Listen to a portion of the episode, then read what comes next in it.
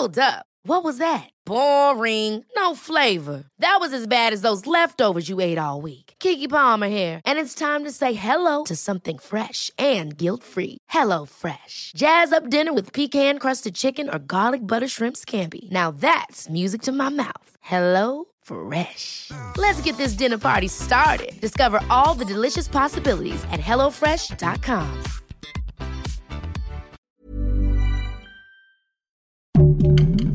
Heraldo Podcast, un lugar para tus oídos. Esto es Primera Plana de El Heraldo de México.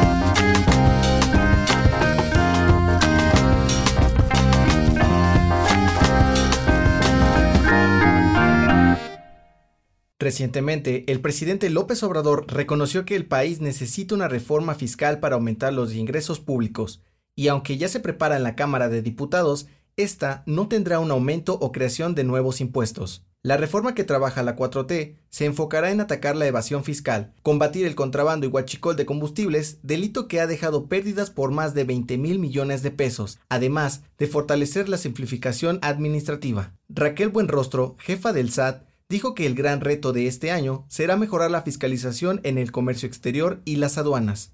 Con información de Fernando Franco y Laura Quintero.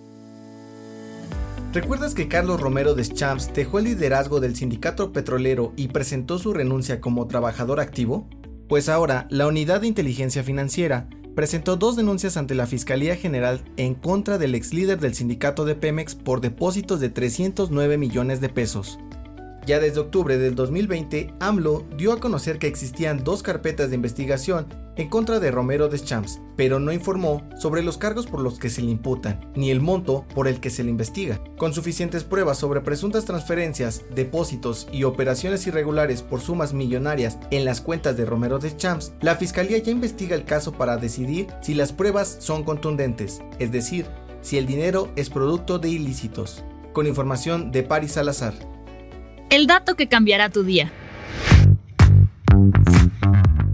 ¿Sabías que en Júpiter y Saturno llueven diamantes? Así como lo escuchaste. De acuerdo con un reporte publicado en la revista Science, esto se debe a que ambos planetas están compuestos por una gran masa gaseosa y sus condiciones ambientales provocan la combinación de metano con las tormentas, lo que produce estas piedras brillantes. Los científicos consideran que se producen más de 10 millones de toneladas de diamantes cada año.